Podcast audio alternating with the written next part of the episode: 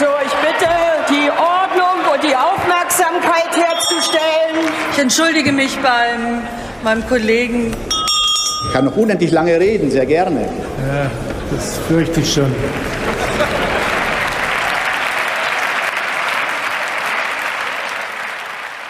Und schönen guten Tag. Hier ist der Bundestalk, der Podcast aus dem taz Parlamentsbüro. Alle zwei Wochen reden wir über Themen aus der Bundespolitik, die wir wichtig finden, manchmal auch über solche, über die wir uns aufregen. Heute kann man wohl sagen, dass beides zutrifft. Es soll um die Linkspartei gehen, die eigentlich als linke Opposition zur Ampel gebraucht würde, aber in einer tiefen und, man muss wohl auch sagen, selbstverursachten oder zumindest mit selbstverursachten Krise steckt. Am Wochenende ist Bundesparteitag wo das Spitzenpersonal neu gewählt wird. Es wird aber auch um die Positionierung zum Ukraine-Krieg gehen und um andere Themen. Es gibt also viel zu besprechen. Heute, an dem Tag, an dem wir aufnehmen, ist Donnerstag, der 23. Juni. Ich bin Sabine am Orde und im Parlamentsbüro der Taz eigentlich für die Parteien rechts im Bundestag zuständig. Bei mir sind aber drei KollegInnen, die sich sehr gut mit der Linkspartei auskennen und das sind Anna Lehmann, ich habe die Linkspartei lange Jahre begleitet, jetzt nicht mehr, aber aus Interesse verfolge ich sie immer noch sehr gern und ich bin auch im Parlamentsbüro der Taz jetzt zuständig für die SPD. Stefan Reinecke, genau das gleiche, auch früher Linkspartei, zuständig jetzt SPD. Pascal Beuker, auch im Parlamentsbüro und in der Inlandsredaktion und auch ich begleite die Linkspartei und das tue ich auch noch aktuell. Genau. Und am Ende wollen wir noch einen Schlenker zum G7-Gipfel in Elmau machen, der an diesem Wochenende beginnt. Aber lass uns mal mit der Linkspartei anfangen. Im Augenblick ist ja eine Situation, die eigentlich äh, nach der Linkspartei schreit. Die Inflation steigt, die Energie- und Lebensmittelpreise auch. Eine bezahlbare Wohnung zu finden, ist in vielen Städten fast unmöglich. Es fehlt an Pflegekräften, es fehlt an Lehrerinnen und Lehrern. Äh, soziale Themen gibt's also zuhauf. Aber die Linkspartei verliert Wahl um Wahl Wahl und ist vor allen Dingen mit sich selbst beschäftigt. Sagt mal, woran liegt das? Kleine Kurzanalyse. Wer will anfangen? Tja, woran liegt das? Es ist kurz. Es sind, glaube ich, komplexe Gründe. Also es gibt nicht sozusagen diesen einen Grund, sondern äh, es gibt äh, viele. Ein Grund ist, glaube ich, dass ähm, die seit dem Göttinger Parteitag, wo die Partei vor der Spaltung stand, äh, also vor, das war vor zehn Jahren, dass seitdem so ein Modus in der Partei herrscht, immer den Konsens zu suchen. Also das war das sogenannte Hufeisen, also ein Bündnis von verschiedenen, also ein machttaktisch, ähm, machttaktisches Bündnis, um den Laden zu stabilisieren. Und das ist sozusagen so das Ethos dieser Partei geworden. Und das hat einen hohen Preis, nämlich eine politische Unbeweglichkeit. Und das führt dazu, dass also diese Partei äh, Sevim Dadelen und Sarah Wagenknecht zum Beispiel auf der einen Seite und sagen wir mal so äh, Leute wie Klaus Lederer und Bodo Ramelow, die meiner Ansicht nach im Grunde genommen nicht wirklich in eine Partei gehören mehr.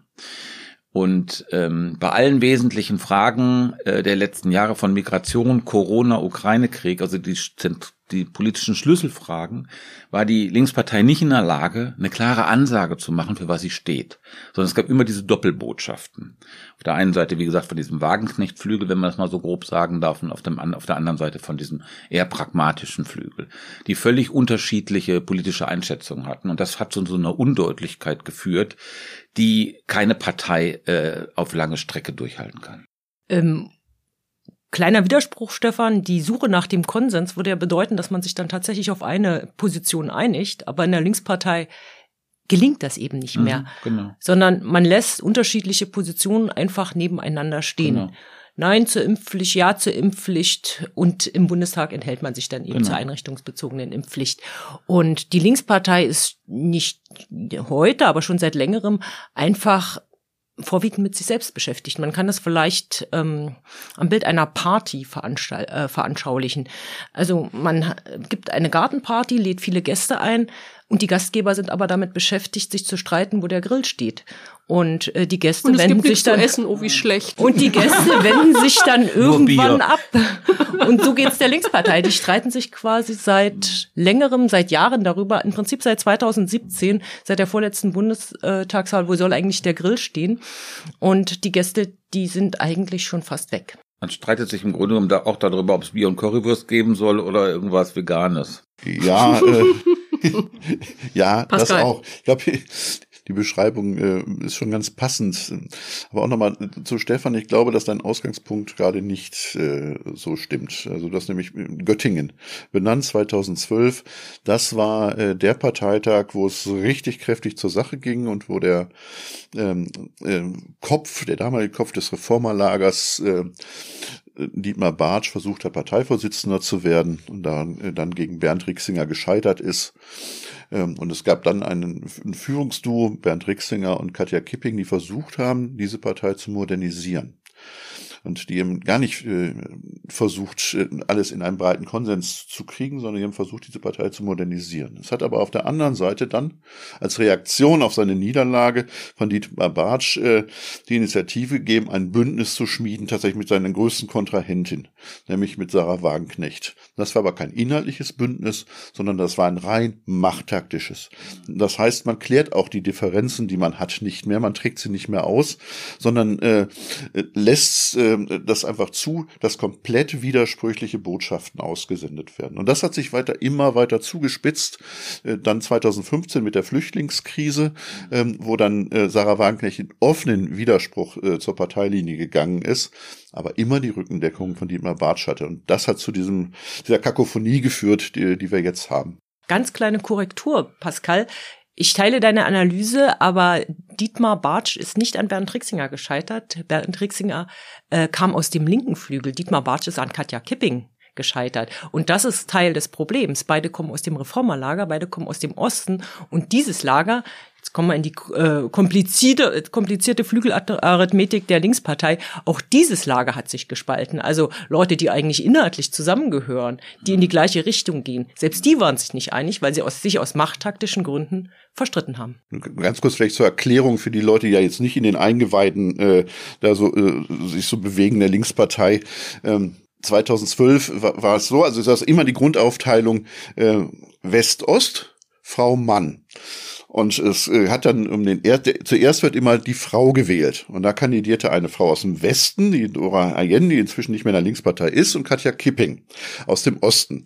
Kipping hat gewonnen und damit konnte dann quasi Dietmar Bartsch nicht mehr Vorsitzender werden. Er hat aber dann gegen Rixinger kandidiert, aber der äh, Arithmetik äh, zufolge hat dann Bernd Rixinger gewonnen. Nur zu, so ist das zustande gekommen.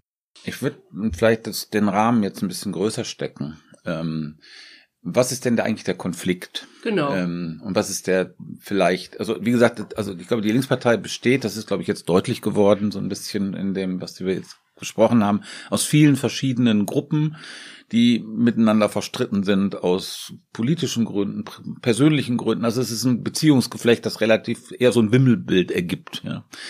Ähm, Im Kern ist aber doch die Frage, für wen ist diese Partei da? Und da gibt es im Grunde zwei unterschiedliche Konzeptionen. Das eine ist, würde ich sagen, die Klaus-Lederer-Konzeption, um das mal ganz groß zu sagen, oder Kipping. Also das ist so eine moderne, urbane, ähm, linksliberale Partei mit viel sozialen Gleichheits- und Gerechtigkeitsideen und das andere ist, was Wagenknecht vertritt, ist so eine Partei, die im Grunde genommen adressiert ist an Unterschichten und linkspopulistisch sein will. Und das sind zwei sehr unterschiedliche politische Konzepte, die im Grunde genommen immer nebeneinander herlaufen.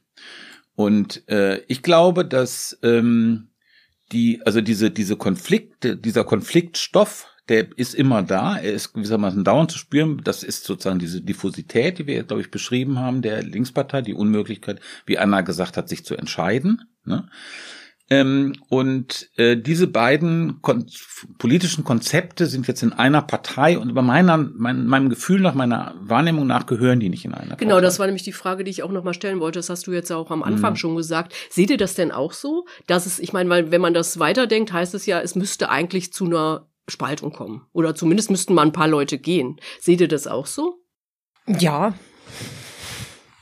Ich glaube, das ist auf Dauer schwer auszuhalten, diesen, dieser linkskonservative Ansatz, also ich würde schon fast sagen, äh, ja, das, das, das Links kann man schon fast weglassen. Dieser konservative Ansatz, äh, den, den Wagenknecht da fährt, der sehr äh, nationalistisch auch geprägt ist, sehr eng äh, auf eine bestimmte Gruppe von Weißen, vor allen Dingen Weißen und äh, ähm, ja abgehängten äh, auf im, im engeren Sinne abgehängtes Klientel zielt und auf diesen doch eher ähm, globalen Ansatz, den die äh, Gruppe um Kipping, um Lederer etc. fährt. Mhm. Und äh, ich würde aber sagen, beide, beide Gruppen zielen natürlich auf diese Gruppe der Abgehängten.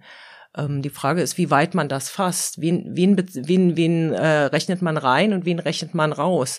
Und in Wagenknechts Vorstellung gibt es eine Gruppe, die vorwiegend auf dem Land lebt, weiß ist, sich über Heimat, Familie und so weiter definiert und ich weiß gar nicht, ob es diese Gruppe überhaupt noch so gibt oder ob es die noch in Reihenfrauen gibt, das mhm. äh, und, und wie groß die eigentlich ist. Und was äh, Kipping und Lederer sagen, dass äh, das natürlich viel weiter gedacht mhm. werden muss. Es gibt nicht äh, den weißen, äh, prekären äh, Arbeiter, der an, der sich im Feuerwehrverein äh, engagiert und ansonsten noch nie im Ausland war oder nur mal zum Urlaub auf Malle. Diese Gruppe ist sehr viel breiter geworden, gerade was die prekär Beschäftigten angeht. Das sind ja vorwiegend Leute auch oder viele Leute sind ja auch äh, zugewandert, haben eine Zuwanderungsbiografie. Was die SPD in den, äh, in den 70er Jahren, um da nochmal ähm, drauf zu kommen, stark gemacht hat und was eigentlich auch der Linkspartei in den letzten Jahren zugute gekommen ist, dass sie es geschafft hat, ähm, diese Gruppen, also die, die prekären, nicht gegeneinander auszuspielen, sondern äh, im Grunde auch zu, zu verbinden in, in, in sozialen Kämpfen. Ich glaube, dass die Linkspartei nur eine Chance hat, tatsächlich als linkspluralistische Partei. Also nur eine ähm, Verengung zum Beispiel auf den Reformer und den Regierungsflügel würde nicht reichen. Ähm, ich glaube aber, dass es auch, dass trotzdem ein Bruch mit dem Wagenknechtlager notwendig ist weil das genau die, diese Pluralität sprengt. Also du hast, wie gesagt, nicht nur ein Kipping, Lederer, du hast eben auch sogenannte Bewegungslinke, äh, wie, wie Bernd Rixinger, äh, die aber das Gemeinsame haben, so wie das, was Rixinger als verbindende Klassenpolitik äh, definiert. Und da ist genau der Unterschied zu Wagner. Und sie sagt das ja auch. Sie, also sie sagt, ähm, äh, sie zielt ab äh, auf äh, einen Bevölkerungsteil, äh, der sozialpolitisch in Anführungsstrichen links wäre, aber gesellschaftspolitisch konservativ, so nennt sie es selber. Man spricht für so ein Könnte links, auch sagen rechts. Mhm. Ja, man könnte auch sagen, wie Klaus Reh das so im Taz-Interview gerade gesagt hat, linksreaktionär. Ja, und das trifft es nämlich ganz gut. Äh, nämlich sehr, sehr ausgrenzend gegen alles, was äh, traditionellen Lebensverhältnissen entspricht, ähm, was nicht deutsch ist, äh, was divers ist, damit können die nichts anfangen. Ein bisschen übrigens wie die, äh, die dänischen Sozialdemokraten, äh, mhm. die ähnlich äh, drauf sind. Ähm, das ist Ganz aber, harte Migrationspolitik zum Beispiel. Genau, richtig, mhm. zum Beispiel. Ähm, oder jetzt hier in der Corona-Frage dieses Andocken an Querdenker und Pipapo. Äh, das ist tatsächlich aber mit den anderen Teilen in der Linkspartei überhaupt nicht mehr mhm. zu verbinden, weil deren, deren Gemeinsamkeit ist quasi das Eintreten für Gleichheit und das widerspricht sich mit dem Wagenknecht-Konzept. Okay, also ich glaube, ich halte das alles für, für plausibel, äh, was sie, was ihr sagt. Ich glaube, was jetzt aktuell passiert ist, ähm, ist, ähm, dass diese ganzen Sachen, die wir jetzt besprochen haben, eine Verschärfung bekommen haben durch den Ukraine-Krieg. Also seit dem 24. Februar, auch wie Dade den auftritt, äh, die tut ja im Grunde genommen so, als wäre das, also sie redet im Grunde genauso wie vorher. Bei Wagenknecht ist es ähnlich und ich glaube, dass das diese, diese Kluft in der Linkspartei nochmal enorm verschärft. Und ähm, das ist deswegen so riskant, also riskanter als vor dem 24. Februar, weil ich glaube, dass die Linkspartei, wenn sie bei Wahlen erfolgreich war, in einem bestimmten Milieu, das man sozusagen als unser Milieu beschreiben kann, auch Stimmen gezogen hat. Also so linksliberale, urbane Leute, die sagen, wir wählen die, wir wählen entweder Grüne, SPD oder Linkspartei und wir wählen jetzt die Linkspartei, weil die sozusagen Gleichheitsvorstellungen hat, die die SPD und die Grünen niemals äh, so radikal formulieren würden oder durchsetzen wollen würden. Und diese Klientel, äh, glaube ich, die äh, entfernt sich von der Linkspartei, solange da Leute wie äh, Sevim Dadlin im Auswärtigen Ausschuss für die Linkspartei sind, die im Grunde genommen äh, so einen vollkommen verholzten Antiimperialismus der 70er Jahre anhängt, wo nur die USA das Böse sind und äh, Russland, also es gibt ja kein kritisches Wort zum russischen Krieg. Und das ist eine moralisch so inakzeptable Position, dass die Linkspartei in diesem Milieu gerade massiv an Zustimmung verliert. Und das kann sie, das ist eine existenzielle Krise für die Linkspartei. Ist denn der, äh, also dass dieser Flügel, wie auch immer man es bezeichnet will, geht oder gegangen wird, ist das eine reale Option, die im Augenblick ansteht? Wie schätzt ihr das denn an? Oder wird es einfach so weitergehen und so weitergehen und so weitergehen? Das, das hängt jetzt von äh, unter anderem auch von dem Ausgang des Parteitags an, weil dieser, mhm. dieser Flügel hat ja äh, Personalvorschläge. Sören Pellmann zum Beispiel äh, für den Parteivorsitz ähm, ist, ist einer, der massiv von Wagenknecht gerade unterstützt wird. Und Wagenknecht sagt, es muss eine personelle Erneuerung geben, das ist vielleicht die letzte Chance. Ähm, ich glaube, dass viele von denen, äh, von diesem Lager tatsächlich eigentlich mit der Linkspartei schon abgeschlossen haben. Zum Beispiel bei Seven Dudlin, wenn ihr das euch mal anguckt auf Social Media, die ganzen Kacheln, die sie da hat, da findet man kein Parteilogo mehr. Also und, die, und der Bruch mit, mit den eigenen Parteifreunden ist eigentlich rigoros. Die Frage ist nur, wann und welche Gelegenheit sie zum Absprung nutzen. Außer die Partei wird ihnen übergeben. Ähm, ich glaube nicht, dass aber der andere Teil äh, die Kraft findet, äh, diesen Bruch zu machen. Mhm. Das ist so das Problem und deswegen ist man in so, in so einem Schwebezustand ja. gerade. Aber der Schwebezustand ist der Dauerzustand der Linkspartei. Also ich habe schon zu viele Parteitage der Linkspartei erlebt, wo vorher großes Drama und Trommelwirbel war und irgendjemand tritt aus oder weiß der Teufel, irgendwas wird entschieden. Und umso näher der Parteitag rückte, umso verständiger waren alle. Und am Schluss gab es irgendeinen Formelkompromiss, an dem sorgsam gefeilt und geschleift wurde. Und alles ging so weiter wie vorher. Aber dann lass uns doch mal jetzt konkret zum Parteitag kommen. Also wir haben, es geht um die, äh, äh, die Spitze wird neu gewählt. Es gibt, wenn ich das richtig sehe, vier ernstzunehmende Kandidaten und Kandidatinnen, nämlich Janine Wissler, die ja schon Parteichefin mhm. ist, also übrig geblieben ist aus der Doppelspitze, ähm, Heidi Reicheneck, Martin Schirdewan und Sören Pellmann. Wofür stehen die? Vielleicht kann mal einer oder eine von euch oder ihr gemischt mal aufzeigen, was sind das eigentlich für Leute? Wohin führen die die? Werden die die Partei führen? Ich kann, ja mal anfangen. An, genau. Ich kann ja mal anfangen, weil das Stichwort äh, Sören Pellmann stand, äh, fiel. Sören Pellmann äh, steht nicht für den Kurs von Wagenknecht, aber er steht dafür, Wagenknecht weiter zu integrieren, also äh, Beibehaltung des Status quo.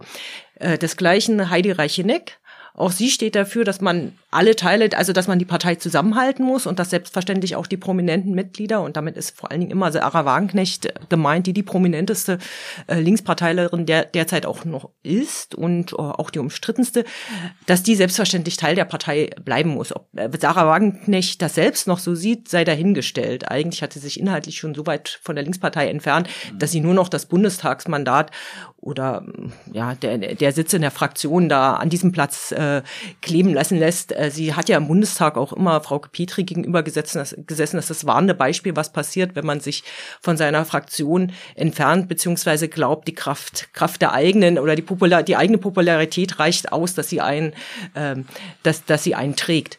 Und Sag mal äh, mal ganz kurz zum Verständnis. Formal würde äh, eine Kombi Pellmann Reicheneck gehen, Frau Mann Ost-West. Das würde gehen. Das ist auch so eine Fest ist nicht in der Satzung festgeschrieben, aber es, hm. passt da, das, dabei. Das würde passen. Nur, äh, Mann, mhm. Frau. Und dann auf der anderen Seite Janine Wissler und Martin Schirde waren, wobei die schon eher, also die dem Wanknechtlager, glaube ich, keine Träne nachweinen würden, aber ich bezweifle auch, dass sie für einen harten und forcierten Bruch stehen. Auch die werden das nicht zu vorantreiben. In summa summarum kann man sagen, ähm, egal wer gewählt wird, es wird erstmal wahrscheinlich auch eine Kontinuität geben. Mhm. Sag trotzdem noch mal ein bisschen was zu den einzelnen Personen. Sören Pellmann zum Beispiel ist ja der aus Leipzig, der eins der Direktmandate ähm, geholt hat und damit bei der Bundestagswahl äh, der Linkspartei sozusagen den Arsch gerettet hat. Ja. Sag noch mal was zu den anderen. Du kennst den besser, Anne. Ja, Sören Pellmann hat äh, sein Direktmandat in Leipzig äh, auch äh, damit gewonnen, dass er es geschafft hat, die verschiedenen Milieus in Leipzig mhm. miteinander zu verbinden. Also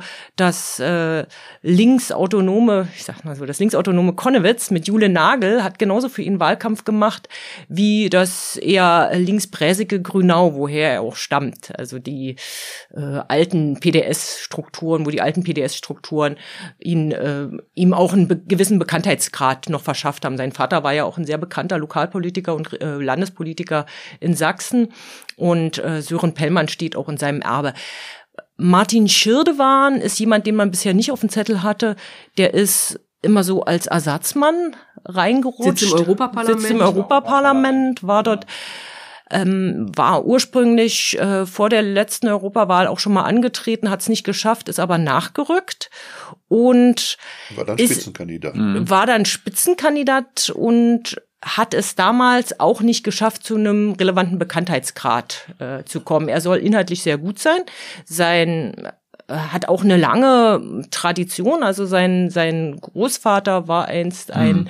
SED ähm, Funktionär, der aber auch in Ungnade gefallen ist, deshalb auch so einen gewissen Renitenzstatus hat. Und Martin Schürdewan ist eigentlich, hat so eine Parteifunktionärskarriere gemacht. Janine Wissler, vielleicht noch um, um auf Janine Wissler äh, zu kommen, sie kommt ja aus Hessen, aus dem äh, linksmarxistischen Spektrum, Marx 21, also eigentlich aus dem linksradikalen Spektrum, ist dann auf dem Ticket der Bewegungslinken, also einer sehr auf soziale Bewegung setzenden Gruppierung, auch Parteivorsitzende geworden. Die haben große Hoffnung auf sie gesetzt. Viele sind enttäuscht von ihr. Das heißt, sie halten ihr nach wie vor die Treue, weil es keine Alternative gibt. Aber ich vermute mal, dass ihr Wahlergebnis relevant schwächer ausfallen wird. Und Heidi Reicheneck kommt aus Niedersachsen, ist dort auch vom, von der grauen Eminenz Dieter Dehm gefördert worden, sieht sich aber eher als realer und betont auch, dass sie eine Politik macht, die alle anspricht. Mhm. Hat übrigens einen ganz, ganz lustigen Hintergrund, wenn man sagt, äh, sie kommt aus Niedersachsen. Das stimmt eigentlich nicht. Sie kommt nämlich eigentlich aus Ostdeutschland. Sie ist zum Studium äh, nach Niedersachsen äh, gegangen und dort, äh, dort bei der Linkspartei gelandet. Das heißt, falls sie gewählt würde, äh, so permanent hätte man eigentlich zwei Ostdeutsche an der Spitze. Aber das wäre jetzt äh, kein Kriterium, was für oder gegen äh, sie sprechen Was spricht denn für oder, oder gegen wen aus eurer Sicht? Also ich glaube, dass die Wahl ähm, wenn, was man so hört, ist, dass Wissler so ein bisschen favorisiert ist gegenüber äh, Heidi Reicheneck und dass das Match zwischen Schirdewan und Pellmann ziemlich 50-50 steht. Also das ist insofern also ganz interessant, dass man, also es ist wirklich eine Wahl, bei der man nicht genau weiß, wie es ausgeht. Ähm, Schirdewan ist ein ziemlich blasser Kandidat, finde ich. Der war, wie gesagt, diese Europawahl, äh, bei der er Spitzenkandidat war, ist auch total in die Hose gegangen. Ne? Also die hat die Linkspartei mit Pauken und Trompeten verloren. Immerhin und, waren sie noch über fünf Prozent. Ja, aber das war ein damals sehr schwaches Ergebnis. Und er ist äh, jetzt nicht so eine markante Person. Und das kann man, glaube ich, für fast alle sagen. Also die sind nicht ähm, Figuren, die ähm, die in meiner Ansicht nach, glaube ich, egal wer gewählt wird, ist da keine Figur bei, die die macht, die die die das hat, was du vorhin äh, Pascal bei bei Kipping und Rieksinger beschrieben hast, als mal dahingestellt, ob es wirklich so war, also dass sie sozusagen die Partei wirklich formen könnten, also aus dieser ja strukturellen Krise, in der sie diese Partei ist, dass sie die Potenz hätten, also ähm, da den Ausweg zu finden, das halte ich für relativ unwahrscheinlich. Also dazu sind sie auch zu, zu neu, zu unerfahren, haben zu wenig, äh, einfach zu wenig äh, Charisma und Kraft, glaube ich. Die bekannteste ist ja Janine Wissler. Ja. Die hat ja diesen Sexismusvorwurf an der Backe. Was hat es denn damit auf sich? Ach du lieber Gott. Ich glaube, das ist uns eigentlich ein, ein Grund, ähm, warum sie überhaupt kämpfen muss, weil sie ist schon die stärkste in, in, in dieser Runde. Da finde ich wirklich ein politisches Talent, aber sie ist dort in, wie ich finde, zu Unrecht in äh, einen Skandal reingezogen worden, wo sie quasi jetzt äh, äh, zu, zur Mittäterin äh, gemacht wird. Äh, dabei, also es geht, äh, geht darum, dass ihr äh, langjähriger Lebensgefährte, mit dem sie zusammen äh, gelebt hat, äh, eine Beziehung angefangen hat mit einer 20 Jahre jüngeren, zu, die zum Zeitpunkt, äh, als die Beziehung anfing, noch minderjährig war. Als Wissler davon erfahren hat, äh, war sie volljährig und sie hat dadurch erfahren, dass diese junge Frau an sie herangetreten ist und gesagt hat, hör mal, ich habe was mit deinem Macker. So, und dann gab es eine lange Aussprache. Ähm, von Wissler mit ihrem Freund, der hat ihr versichert, äh, das hört, wird er nie wieder und das war einmal und sonst was. Und ein paar Monate später hat sich dann sich diese junge Frau wieder an Wissler äh, gewandt und äh, mitgeteilt, dass äh, dieser Freund da auf dem Balkon stand und, und ähnliches. Und ähm, daraufhin ähm, hat Wissler sich von diesem Typen getrennt und ist persönlich sehr, sehr äh, hart verletzt worden. Diese andere Beziehung ging dann noch äh, weiter. Trotzdem ist diese Balkongeschichte äh, so interpretiert worden, unter anderem auch vom Spiegel, ähm, äh, als äh, ein Hilferuf dieser jungen Frau und Wissler hätte darauf nicht reagiert. Ich finde das sehr, sehr ungerecht recht und das ist äh, eine sehr tragische äh, Geschichte. Ja, finde ich auch. Also ich sehe das wie du, Pascal. Äh, ich finde, ich meine, es gab, das war, glaube ich, wenn ich mich richtig entsinne, Henning Welso und Wissler war die erste weibliche Doppelspitze, die die Linkspartei hatte.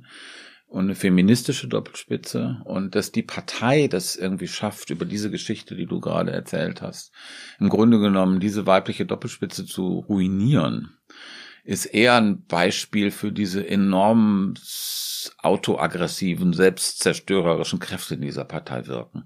Siehst du das auch so, Anne? Also, dass eigentlich der Vorwurf ungerechtfertigt ist? Ja, der Vorwurf, äh, Wissler hätte das gedeckt, den finde ich ungerechtfertigt. Ich finde trotzdem, sie hätte von Anfang an offensiver sein können und offensiver damit umgehen können und sagen, okay, der Vorwurf an sich, der ist Quatsch, aber die Strukturen, oder wir haben, wir haben es eben versäumt, entsprechende Strukturen in der Partei zu schaffen, die es verhindern, dass solche dass solche Vorwürfe überhaupt äh, oder dass solche Vorfälle überhaupt passieren können, beziehungsweise so lange vor sich hingehen können. Also unabhängige Vertrauensstellen, an die sich Leute wenden können. Das wird jetzt alles gemacht, aber das wurde eben nicht gemacht. Da wurde gesagt, dann red doch mal ein Wort mit der Parteivorsitzenden oder red doch mal mit der mit dem Fraktionsvorsitzenden. Das ist natürlich Quatsch, weil du hast da wirtschaftliche Abhängigkeitsverhältnisse und du hast Machtverhältnisse und äh, du brauchst da eine unabhängige Beratungsstelle. Das ist in anderen Landesverbänden bereits geschaffen worden, zum Beispiel in Sachsen. In Hessen war das eben nicht der Fall und so kam es dazu, dass äh, dieser Mensch, der da im Fokus stand, dann auch weiterhin Mitarbeiter der Fraktion war. Und so kam überhaupt der Vorwurf zustande, aha, Wissler hat ihn gedeckt und hat ihm auch noch einen Job verschafft. Okay. Und da hätte sie einfach entschiedener sein müssen und sagen, oh, als diese Vorwürfe kamen, der wird jetzt erstmal Arbeitsrecht, also der wird jetzt erstmal entbunden von seinen Dienstpflichten, bis das äh, geklärt ist. Stattdessen wurde, hat er eben also bei der ein, eine, eine Bemerkung äh, dazu. So einfach ist äh, das nicht. Also der arbeitet übrigens schon vorher für die Fraktion. Das Einzige, was man Wissler vorwerfen kann, dass sie eine Beziehung angefangen hat mit jemandem, äh, der für diese Fraktion arbeitet äh, und dieses Fraktionsvorsitzende. Das ist tatsächlich problematisch. Okay, das ist in jedem da, Betrieb. Da, aber halt okay. ein, eine Bemerkung, aber Arbeitsrecht ist so, dass man nicht mhm. einfach jemanden mal einfach freistellen kann. Und schon gar nicht, also jeder Arbeitsrichter äh, hätte das kassiert, äh, wenn, äh, wenn der Betroffene hingegangen sind, das ist meine Ex-Freundin und die äh, macht Rache, begeht Rache an mir. Also das ist äh, okay, da gibt's nicht funktioniert. Da gibt's unterschiedliche Positionen, aber das sollten wir jetzt hier nicht zum äh, äh Kern der Debatte machen, finde ich. Ist das jetzt eine Richtungsentscheidung, was da passiert, oder ist es das nicht? Wenn ihr sagt, eigentlich hat niemand so richtig das Potenzial dazu, die, da jetzt die Partei nach vorne zu naja, führen. Also erstmal abwarten. Äh, also ich, es ist eine Richtungsentscheidung, weil die einen stehen ganz klar auf eine Integration äh, von Wagner, die anderen deutlich nicht. Und äh, was, was, was fehlt, das ist richtig beschrieben, quasi so strahlende Leute, wie es früher Gysi zu seinen besten Zeiten, als er die Partei noch gelenkt hat, aber natürlich zum Beispiel auch Lafontaine Lafontaine, die quasi über den Dingen äh, so, äh, wie aus der Mélenchon oder Tsipras in Griechenland quasi die, als, als, als Personen die Partei halten. Einspruch, äh, ganz klar. Einspruch. Okay, jetzt mal nein, nein, das ist, nein, das geht, mir geht es nicht darum, ob ich das gut finde oder äh, schlecht, sondern aber es ist, so, das sind diese Leute jetzt gerade nicht. Aber das heißt nicht, dass sie nicht tatsächlich äh, eine sehr gute Parteiarbeit machen können. Das gerade gilt gerade übrigens für Schürde waren. Okay, Anna. Einspruch. Also genau diese strahlenden Leute sind doch Teil des Problems der Linken, weil äh, äh waren die, die, die alten strahlenden die Leute. Die alten strahlenden oder? Leute, die alten strahlenden Leute, genau, die gedacht haben, qua also es reicht, wenn man eine Person installiert, die nach außen Ausstrahlung hat und der Rest der Partei soll ihr bitte folgen. Das war doch Wagenknechts Prinzip. Sie hat gedacht, sie macht so eine Mélenchon-Partei. Ähm, da ist eine an der Spitze, die spricht für alle und die Partei steht geschlossen hinter ihr und folgt dem Prinzip. Das geht bei der Linkspartei nie ich im glaube, Leben. Okay, ich, ich Stefan. ich glaube, das ist ein Missverständnis. Ja. Das ist nicht das, was ich meinte. Und man kann auch Gysi, du hast ja angesprochen, früher immer nur zusammen mit Bisky verstehen. Ja. ja mit Bisky, der irgendwie ein unfassbar schlechter Redner war, aber unglaublich wichtig für die Partei und für die Integration der Partei. Und was ich meinte, ist etwas anderes. Was ja auffällig ist, ist, dass da, wo die Linkspartei noch was zu sagen hat, Bremen, Schwerin, Erfurt, Berlin, also wo die regieren, die beteiligen sich jetzt so ein bisschen an dieser Diskussion. Wir haben ja das Interview mit Lederer heute in der Taz ähm, aber doch sehr zurückhaltend. Warum tritt das denn heißt, von denen, genau, von denen das, niemand an? Das, das, darauf wollte ich gerade hinaus. Also wenn man, wenn ich sage, man bräuchte eine Figur mit mehr, ähm, mit mehr, mit mehr Strahlkraft, mit mehr Werf, dann wäre das jemand meinetwegen wie Bodo Ramelow, meinetwegen wie Klaus Lederer, meinetwegen wie Katja Kipping, die schon mal Parteivorsitzende war. Also allzu, also man muss auch sagen, das Personal, das personelle ist Angebot ist auch begrenzt. Aber auffällig finde ich, dass die Landesverbände, in, wo die äh, noch Einfluss haben, sich doch irgendwie auf gewisse Distanz zur Bundespartei gehen. Weil sie das runterziehen Ich glaube würde. aus dem Kalkül heraus, dass man da nur verbrennen kann. Genau. Du hast ja gefragt, warum tritt von denen keiner an? Weil es einen ungelösten Konflikt zwischen Partei und Fraktion gibt. Die Frage ist immer, wer hat eigentlich das Sagen? Wer gibt die Linie vor? Und das ist überhaupt nicht klar. Alles, was die Partei vorschlägt, kann die Fraktion wieder, äh, wieder kassieren. Und sich mit dieser Fraktion anzulegen, hieße, sich mit Dietmar Bartsch anzulegen. Und dazu hat keiner Bock. Was ist überhaupt genau? Das würde ich gerne noch mal wissen was ist eigentlich mit Dietmar Bartsch, der immer da ist? Also äh, äh, man hat das Gefühl, irgendwie es kann kommen, was will.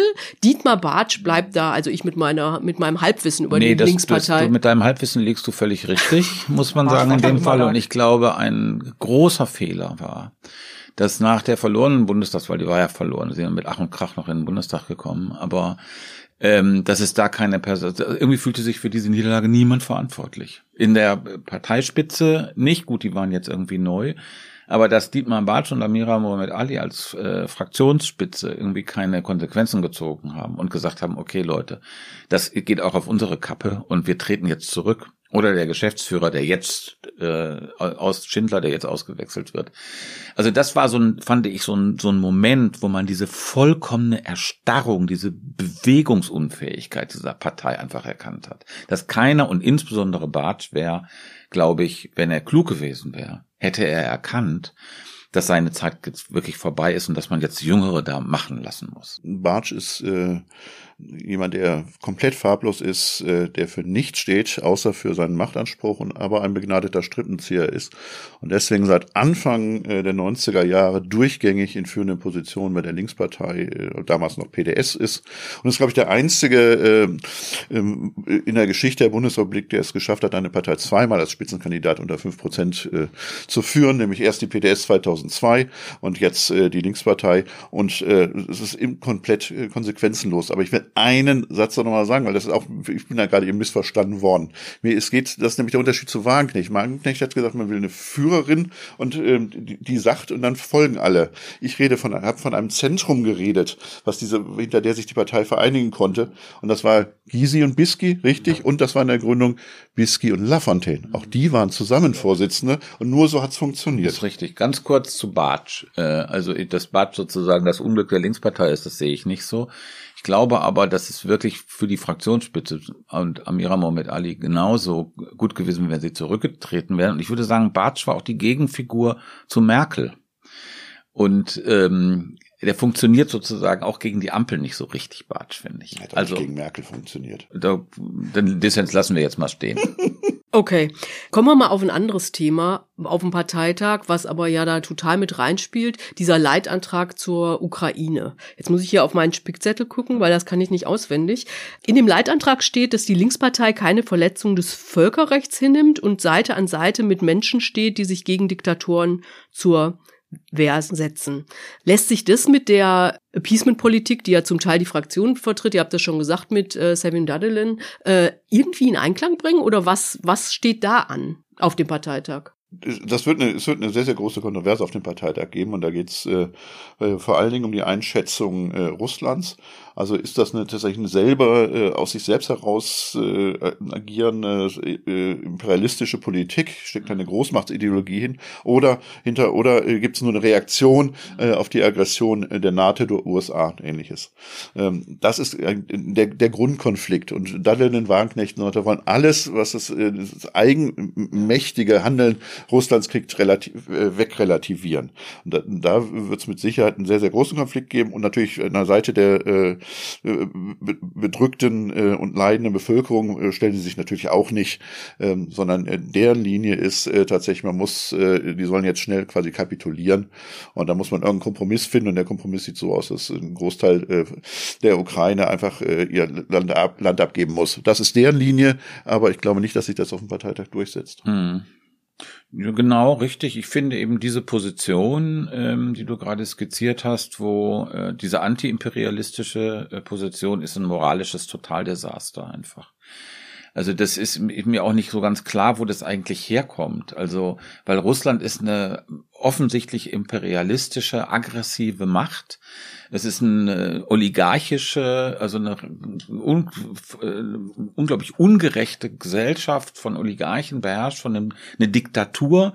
Also wieso man eine Affinität zu diesem Land äh, also zu, dieser Struktur, ja, empfinden kann. Äh, da, also ich finde, das ist einfach jenseits von allem. Ich finde, das ist auch nochmal ein Bruch. Man konnte ja bestimmte Sachen von Wagenknecht, das seht ihr vielleicht anders, ja, ähm, äh, die sie im Grunde genommen als politisches Programm äh, formuliert hat. Äh, ich sage, das ist mir zu radikal, das ist mir zu schroff formuliert, aber da ist was Wahres dran. Man muss sozusagen, also äh, nur linksliberale Bubble ist auch zu wenig und man muss auch die anderen adressieren. Der hatte sie einen wahren Punkt, fand ich. Hier in diesem Konflikt kann ich überhaupt keinen wahren Punkt mehr erkennen. Ich finde, das ist einfach nur moralisch inakzeptables politisches Totalversagen. Mhm. Ich glaube aber, selbst wenn sich der Leitantrag des Parteivorstands durchsetzt. Mhm. Also wir stehen an der Seite der Unterdrückten, wir dulden keine völkerrechtswidrigen Angriffe. Selbst dann ist ja die Kuh noch nicht vom Eis. Die Frage ist ja immer, was folgt daraus? Welche praktischen Konsequenzen zieht denn die Linkspartei daraus? Ähm, was ist, wenn es wieder um Unterstützung für die Ukraine geht? Was ist, wenn es darum geht, kriegen die auch Waffen, um sich zu verteidigen? Oder senden wir denen nur warme Worte, wir stehen an eurer Seite? Setzen wir äh, oder sind wir dabei, wenn es um Sanktionen geht? Hm. Oder sind wir prinzipiell dagegen?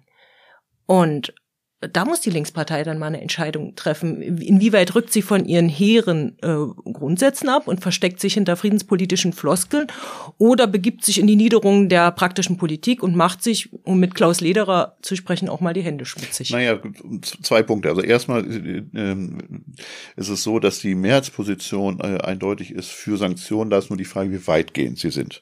Also das ist, das ist dann die, die, die spannende Diskussion. Was die Waffenlieferung anbetrifft, ist es eben auch komplizierter. Also man kann nicht einfach so einfach mal so locker, gerade aus deutscher Sicht sagen, äh, natürlich muss man Waffen liefern.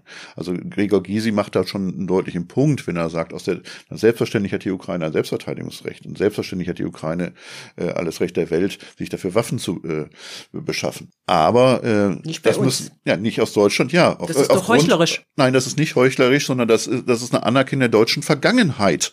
Ja, es, es, es waren schon mal Waffen äh, in, äh, in, in der Ukraine, in, in Russland und es sind schon mal mit deutschen Waffen äh, Millionen von Ukrainern und Russen umgebracht worden. Und diese Argumentation kann man nicht einfach mal wegwischen, außer mit der Gnade der späten Geburt finde das, ich sehe das völlig anders. Das müssen wir jetzt hier nicht ausdiskutieren. Das wäre ein anderes ja, man Thema. Man kann es nur nicht einfach so denunzieren. Nein, man muss das nicht teilen, Pascal, aber das einfach kurz, zu denunzieren ist schwierig. Niemand denunziert irgendwas. Ich sage nur, ich sehe das völlig anders. Ich finde diese Ableitung aus dem Zweiten Weltkrieg, deswegen darf Deutschland an die Ukraine keine Waffen liefern, merkwürdig, äh, also fragwürdig und man macht sich damit einen schlanken Fuß. Aber das ist im Grunde genommen, ja, damit das wäre nochmal. du es aber gerade wieder ab.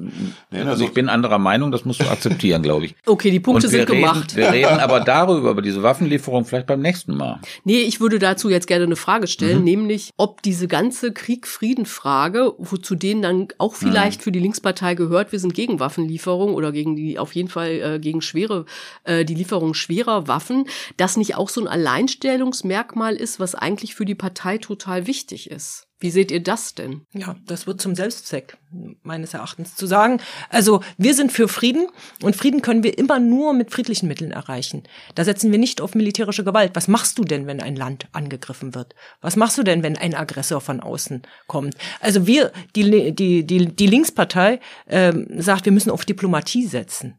Ja, schönen Dank. Wenn jemand, also wenn, wenn Putin, um es mal freundlich zu sagen, in meine Wohnung kommt und sagt, ich äh, nehme mir jetzt mal zwei, zwei Zimmer, ähm, sage ich dann, okay, dann verhandeln wir jetzt mal, ob du die zwei Zimmer haben kannst und ich ziehe mich in Küche und Bad zurück oder sagst du, okay, nee, erstmal gehst du wieder, erstmal gehst du wieder vor die Tür und dann können wir verhandeln. Schön, alles schön nacheinander. So jetzt, äh, ich glaube, Pascal ist total unglücklich. Ja, natürlich. Jetzt, also, weil hier, jetzt geht's wieder um die grundsätzliche Denunziation jeglichen pazifistischen und antimilitaristischen Positionen und das finde ich schwierig. Ja, also und ähm, also so eine Verzerrung auch der der, der Position, zum Beispiel der, der Bundestagsfraktion, auch der Partei. Die Sie sagen, natürlich muss man die äh, Ukraine unterstützen. Aber jetzt als Nonplusultra zu sagen, äh, dass man äh, denen irgendwie Waffen schicken soll, dann musst du auch sagen, okay, dann soll auch die Bundeswehr da hingehen und am besten schickt auch noch die USA Atomwaffen, damit man sich richtig verteidigen kann. Ich glaube, so also ich glaube, wir kommen da gerade in die falsche Diskussion. Wir kommen so, so kommen mit so, mit solchen polemischen Bemerkungen kommen wir hier nicht weiter. Ich möchte mal ganz kurz zurück zu dem, zu deiner Frage, Sabine.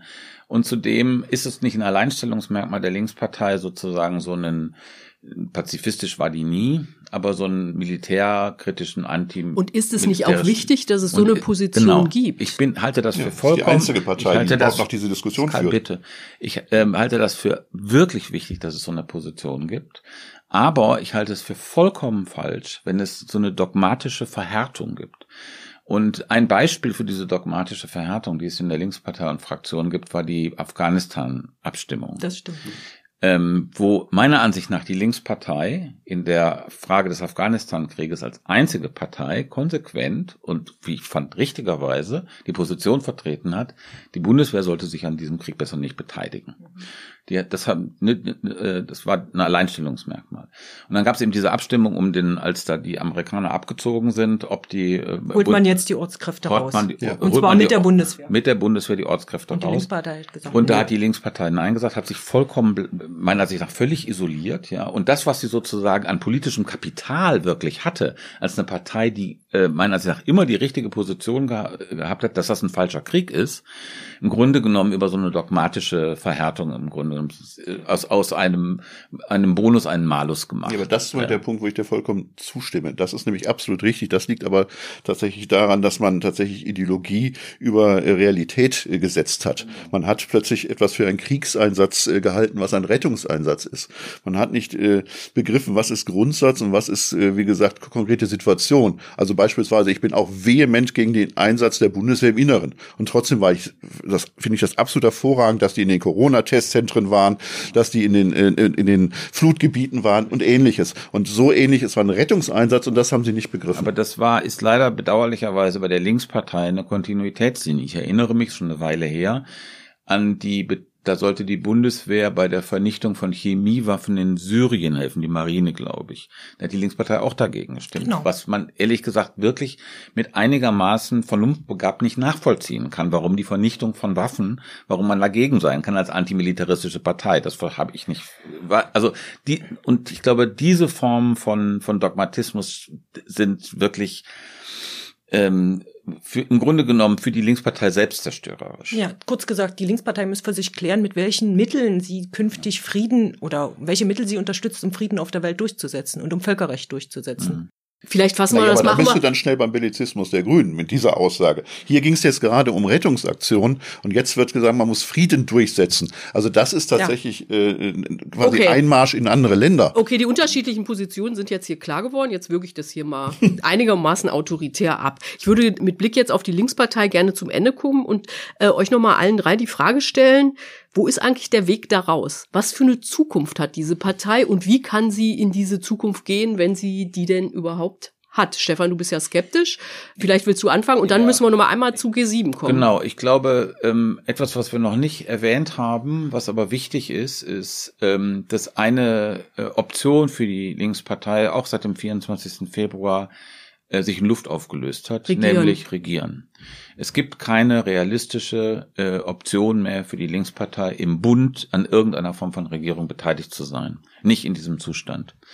Es hat Gysi ja auch, glaube ich, sogar dann in irgendeinem Interview gesagt, was für Glück, dass wir nicht regieren. In der Tat. Ähm, das schwächt natürlich äh, diesen Realo-Pragmatiker-Flügel auch enorm. Ähm, die Zukunft. Also wie gesagt, das war ja schon, das haben wir angesprochen, ähm, in dieser Breite von, von Lederer bis, bis Wagenknecht hat diese Partei, glaube ich, äh, wird das so weitergehen? Also mit dieser Selbstbeschäftigung, mit dieser Niedergang. mit diesem Niedergang. Äh, ich glaube, dass diese inhaltliche Klärung, ja, also dieses Einheit vor Klarheit, äh, das ist vorbei, das Modell. Und ähm, da muss an, an diese Stelle muss was anderes treten. Wenn die so weitermachen wie jetzt, glaube ich, wird das so eine Art größere DKP, so eine 2,5 Prozent DKP. Also du hast ja auch eine Dynamik in diesem Prozess. Das heißt, die Leute, die wirklich Politik machen wollen, gehen dann irgendwie raus und die Leute, die so eher ideologisch gepolt sind, gehen rein. Also diese Dynamik kann kann entstehen, wenn das alles so bleibt wie jetzt. Und insofern wäre sozusagen meiner Ansicht nach eine Abspaltung äh, dieses äh, Wagenknecht-Dadelin-Flügels äh, für die Partei, wenn auch im ersten Moment schmerzhaft, so doch mittel- und langfristig ein Glück. Die eine nickt, der andere schüttelt vehement den Kopf. Wer will zuerst? Ich würde mal das in Konjunktiv setzen. Sie müsste mit diesem Prinzip Einheit vor Klarheit äh, brechen. Ich sehe das derzeit nicht. Ich sehe aber auch einen Hoffnungsschimmer. Und zwar hat ja die Partei in den letzten Jahren ihre Mitgliederzahl stabil gehalten, aber nur weil ähm, nennenswerte äh, Teile der Partei gestorben sind. Und diese wurden ersetzt durch sehr viele jüngere Mitglieder. 30 Prozent der Linkspartei sind heute unter 30 Jahren alt. Und dieses Potenzial, also diese Leute wollen keine 90er-Jahre-Partei.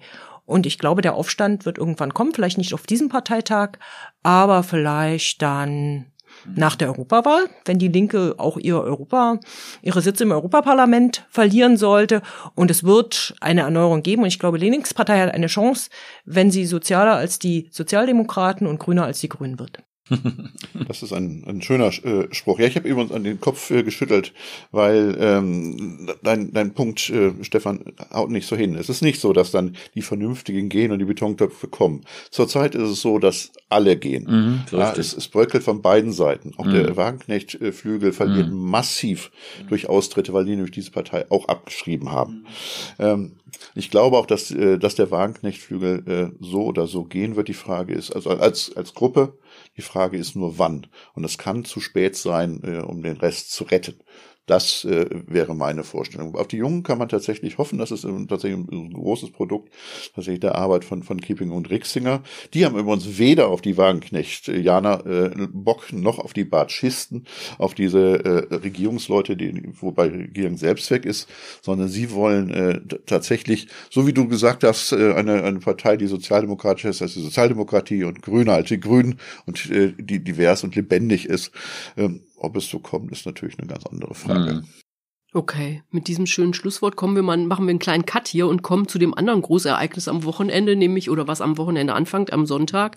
Der G7-Gipfel ist ja der erste große internationale Gipfel in äh, Scholz Kanzlerschaft, also den er selber ausrichtet, in Elmau. Anna, du fährst dahin. Was sind denn da die Knackpunkte? Es wird um die großen Themen gehen, Klimakrise und Krieg. Und die Frage ist, glaube ich, ob es gelingt, in dieser Situation ein Bündnis zu formen. Das sind ja die sieben westlichen Demokratien, die sich da treffen, aber es kommen ja auch die großen bevölkerungsreichen Demokratien Indien, Indonesien, also aus Asien, dann Senegal, Südafrika, aus, vom afrikanischen Kontinent und Argentinien ist eingeladen, repräsentiert dann Lateinamerika ob es gelingt, ein Bündnis zu schmieden, das äh, die demokratischen, ich sag mal, Großmächte und äh, aufstrebenden Schwellenländer miteinander verbindet. Also das, äh, was, was, was nicht passieren soll, das will auch die Bundesregierung nicht, ist, dass es so zu so einer neuen Weltordnung kommt. Ich glaube, da wird es auch um die Grundzüge einer neuen Weltordnung gehen, der Westen gegen China und Indien, sondern man wird versuchen, die Demokratien dieser Welt miteinander zu vereinen und da ein Signal der Geschlossenheit auch auszusenden. Welche Rolle hat das denn für die Diskussion um die Ukraine? Naja, natürlich. Also ich meine, das, äh, Scholz war ja in, in Afrika, er war in Japan, ne, um äh, zu werben für die Position des Westens für die Ukraine. Man muss, glaube ich, einfach mal, um es mal zu, um, klar zu machen, was Europa über die Ukraine denkt, denkt nicht die Welt über die Ukraine. Die Perspektive im Senegal, Scholz war ja im Senegal, hat versucht, ähm, Senegal hat, glaub, bezieht, glaube ich, zwei Drittel seines Getreides aus Russland und der Ukraine und hat wirkliche Probleme. Und Scholz hat versucht, dafür zu werben und zu sagen, wir sind nicht schuld daran, sondern dass Russland ist schuld an, an diesen Sanktionen. Es sind nicht die westlichen Sanktionen, die den Hunger, die die mögliche Hungerkrise verursachen. Äh, das war nur mäßig erfolgreich, weil der senegalesische Staatspräsident, glaube ein paar Tage später in Moskau war und da an Putins Seite bekundet hat, dass er eigentlich die russische Position teilt. Und ich glaube, das ist sozusagen der Sinn dieser Einladungspolitik von, von Scholz, Anna, die du gerade erwähnt hast, deswegen diese sozusagen nicht westlichen Demokratien, ähm, um da, ähm, ähm, um zu verhindern, dass das putinsche Narrativ in der Ukraine kämpft der Westen gegen den Rest der Welt sich durchsetzt. Und das ist, glaube ich, entscheidend für den Ausgang dieses Krieges. Genauso entscheidend oder noch entscheidender als die Frage, wie viel Artillerie der Westen an die Ukraine liefert. Und da hat Scholz einen richtigen Punkt. Die Frage ist nur, was folgt daraus für praktische Politik? Hm. Es geht nicht nur um Narrative. Ach so, Pascal wollte noch was sagen. Ja, weil ähm, da geht's auch nicht nur um ideologischen Kampf, sondern ganz praktischen. Du hast die Länder aufgeführt. Ähm, und Indien ähm, profitiert gerade massiv äh, von diesem Krieg, weil sie sich, weil sich Indien nicht auf die Seite des Westens äh, gestellt hat, sondern gesagt hat, super Gelegenheit, äh, jetzt perfekte Geschäfte mit, mit Russland äh, zu machen. Du hast äh, Länder wie Südafrika, äh, die äh, nichts mit den Sanktionen zu tun haben. Von China brauchen wir gar nicht erst reden. Also ein Großteil äh, der Länder jenseits Europas beteiligt sich nicht an den Sanktionen, womit sie die auch unterlaufen. Und dadurch wird das natürlich wirkungsloser, außer für uns. Ähm, und das ist natürlich etwas, wo die G7-Staaten wirklich dran arbeiten müssen. Mhm. Ja, es gibt, ja, um, ähm, es gibt ja, man, es gibt ja äh, tatsächlich im, im, du hast es gesagt, also Sanktionen und, und, und Ukraine. Es gibt im globalen Süden so diesen Vorwurf, ähm, wieso macht, wieso zieht ihr uns jetzt in euren Konflikt mit rein? Mhm, genau. Bei vergleichbaren Völkerrechtsbrüchen, also Einmarsch in Irak, Syrienkrieg, da haben wir diese klare Antwort vermisst. Und wenn ihr Solidarität jetzt von uns verlangt, in Bezug zum Beispiel auf die Sanktionen, wir sollen das mittragen, dann verlangen wir aber im Gegenzug auch Solidarität von euch. Und da wird es auch darum gehen, diese Solidarität jetzt nicht nur auf dem G7-Gipfel zuzusichern, sondern in Zukunft auch mit Leben zu erfüllen. Ein Beispiel. Es wurde ja vereinbart, dass 100 Milliarden Dollar, nee, Euro künftig pro Jahr ein aufgewandt, aufgewandt werden, um Maßnahmen für Klimaschutz in Entwicklungsländern mhm. zu realisieren. 80, wir sind gerade bei 80 Milliarden. Also eine Erwartung an die G7 wäre, dass sie es tatsächlich auch schaffen, diese 100 Milliarden, die sie zugesichert haben, mhm. 2020 glaube ich schon, dann tatsächlich auch aufzuwenden. Also dem Süden nicht nur um Solidarität zu bitten, wenn sie es gerade nötig haben, sondern auch dann Solidarität zu zeigen, wenn der Süden sie nötig hat. Also konkret geht es ja um zwei Sachen. Also es geht um einen um diese um diese Hungerfrage, um das um das Getreide und zum anderen natürlich, dass die dass der globale Süden natürlich noch viel mehr als als die OECD-Länder unter diesen steigenden Energiepreisen leidet. Und da ist die Frage, was was kann der Westen anbieten? Mhm. Ne? Und äh, also mehr als warme Worte und irgendwie äh, für die Ukraine werben und für diese Position werben. Ich glaube, da muss auch materiell, insbesondere was Hungerbekämpfung angeht. Ich weiß nicht, Anna, ähm, äh, wie du das siehst, ob da irgendwie was zu erwarten ist an konkreten Beschlüssen. Also es gibt keine, also es wird ein Abschlusskommuniqué geben. G7 sind ja kein internationales Gremium, die fassen keine ähm, internationalen mhm. verbindlichen Beschlüsse. Aber wenn sie Zusagen machen und man wird, man wird schauen, welche Zusagen da kommen. Zum Beispiel wird es um diese 100 Milliarden gehen, werden die jetzt auch eingehalten oder nicht. Ähm, dann muss man genau schauen, was in diesem Abschlusskommuniqué steht. Einen interessanten Gipfel gibt es schon im Vorfeld. Und zwar, da geht es um die Ernährungskrise. Diesen Freitag gibt es einen Gipfel dazu. Und äh, da ist zum Beispiel so, das World Food Program, ähm, das ja dazu da ist, um Hungersnot akute Hungersnöte oder akute Ernährungskrisen weltweit zu bekämpfen, hätte in diesem Jahr einen Bedarf von 44 Milliarden Dollar, hat aber derzeit gerade mal Mittel für 20, also von 20 Milliarden Dollar. Also die haben, die bräuchten eigentlich doppelt so viel Geld. Und derzeit überlegen sie den Sack Reis, verteilen wir den jetzt äh, an die Hungergeplagten im Jemen oder geben wir den nach Syrien? Also welchem Hungernden helfen wir? Und das ist eigentlich eine Schande.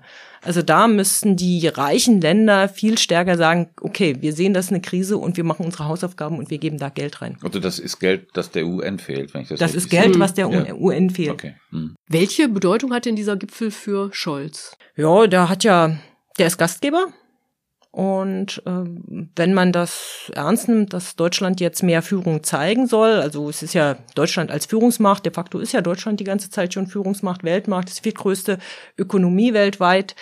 Ähm, da muss er zeigen, dass er da auch ähm, konkret die Leute, also seine Gäste zusammenbinden kann, mhm. dass da mehr rauskommt, als wir haben es gerade gesagt, warme Worte und, und leere Versprechungen, sondern dass da Initiativen folgen. Er hat ja schon ein paar angekündigt.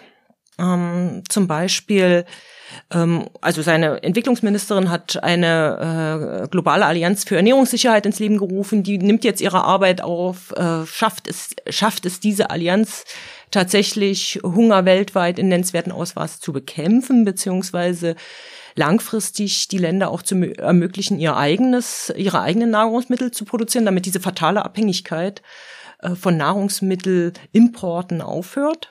Ähm, dann noch viel wichtiger oder, oder wichtig im Anschluss wird auch der NATO-Gipfel sein. Da ist Scholz ja nicht der Gastgeber. Da wird es eine neue, neue Konzeption der NATO geben. Und äh, äh, das sind entscheidende Weichenstellungen für die Entwicklungen weltweit. Und die Frage ist, schafft es Scholz, dass da ein sozialdemokratischer, ein deutscher Stempel, also dass man die von uns aus gesehen mit definieren kann und dass wir einfach die Richtung mitbestimmen. Ansonsten wird es ihm natürlich gehen, äh, darum, äh, schöne Bilder zu produzieren. Das geht in Elmau natürlich viel hervorragender als in Hamburg. Äh, das letzte G7 dort, da hat er ja nicht so gute Erfahrungen dran. Erinnert euch äh, vielleicht noch. Äh, in Elmo, in, in, in Hamburg, G20 war das. G20, G20 ja, genau. genau. Diese, äh, genau. Die G20-Geschichte, die ja für ihn ein komplettes äh, Desaster war. Äh, solche Gefahren äh, gibt's in Elmau nicht. Äh, die Demonstranten werden sehr, sehr weit weg äh, vom Tagungsort sein und man wird sie nicht zu Gesicht bekommen. Es werden auch nicht so viele sein. Nee, es werden nicht so viele sein. Also ich glaube, diese Anti-G7, G20-Bewegung, die ist so ein bisschen läuft so ein bisschen aufs, nach meinem Eindruck. Ich glaube aber, dass, ähm, also du hast ja nach Scholz gefragt, was, was, was bringt es für Scholz? Bilder natürlich, klar.